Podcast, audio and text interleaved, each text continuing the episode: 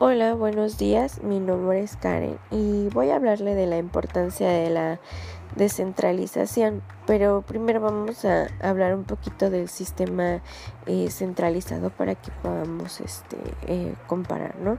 Eh, cuando la estructura empresarial es centralizada, esta limita la eficacia de la gestión del empresario, convirtiéndose en una operación vulnerable que depende demasiado del personal experto o, con mayor preparación.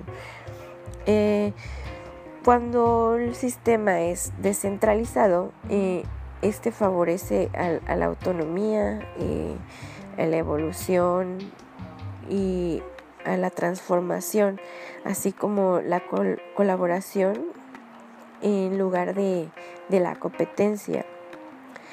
Eh, un sistema descentralizado, eh, este, cada persona es igual, es decir, que, que, no hay una persona superior de alto mando, sino que eh, todos aportan.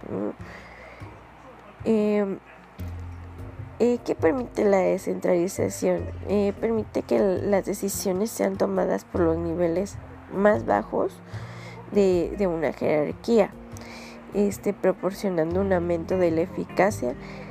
Así este, también eh, los jefes están más cerca del punto donde deben tomarse las decisiones y disminuye los atrasos, así como también permite la, la, mejor calidad de, las decisiones y aliviando al jefe del exceso de trabajo.